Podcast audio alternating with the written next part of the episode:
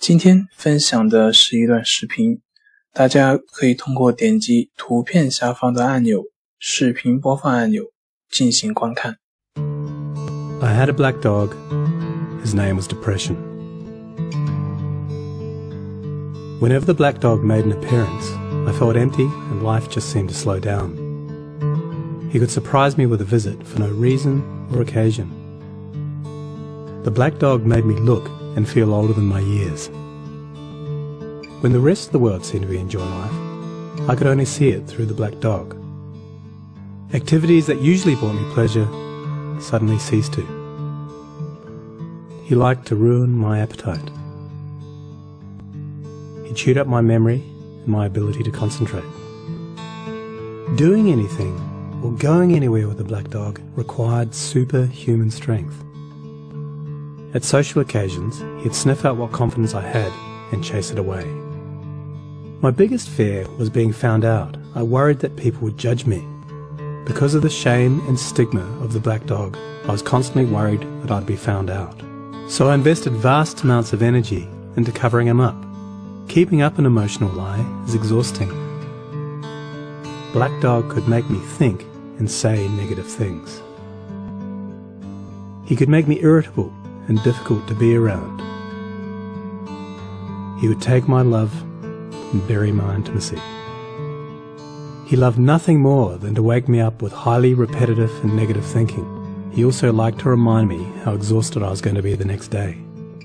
Having a black dog in your life isn't so much about feeling a bit down, sad, or blue. At its worst, it's about being devoid of feeling altogether. As I got older, the black dog got bigger and he started hanging around all the time. I'd chase him off with whatever I thought might send him running. But more often than not, he'd come out on top.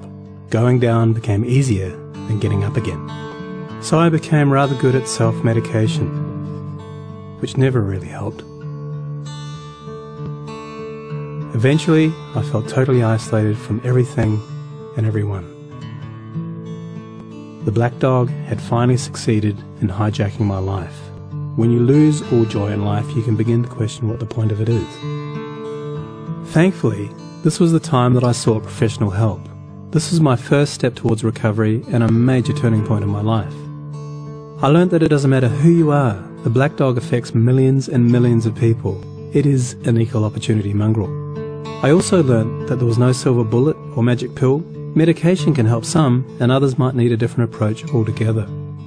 I also learned that being emotionally genuine and authentic to those who are close to you can be an absolute game changer. Most importantly, I learnt not to be afraid of the black dog and I taught him a few new tricks of my own. The more tired and stressed you are, the louder he barks, so it's important to learn how to quiet your mind. It's been clinically proven that regular exercise can be as effective for treating mild to moderate depression as antidepressants, so go for a walk or a run and leave the muck behind.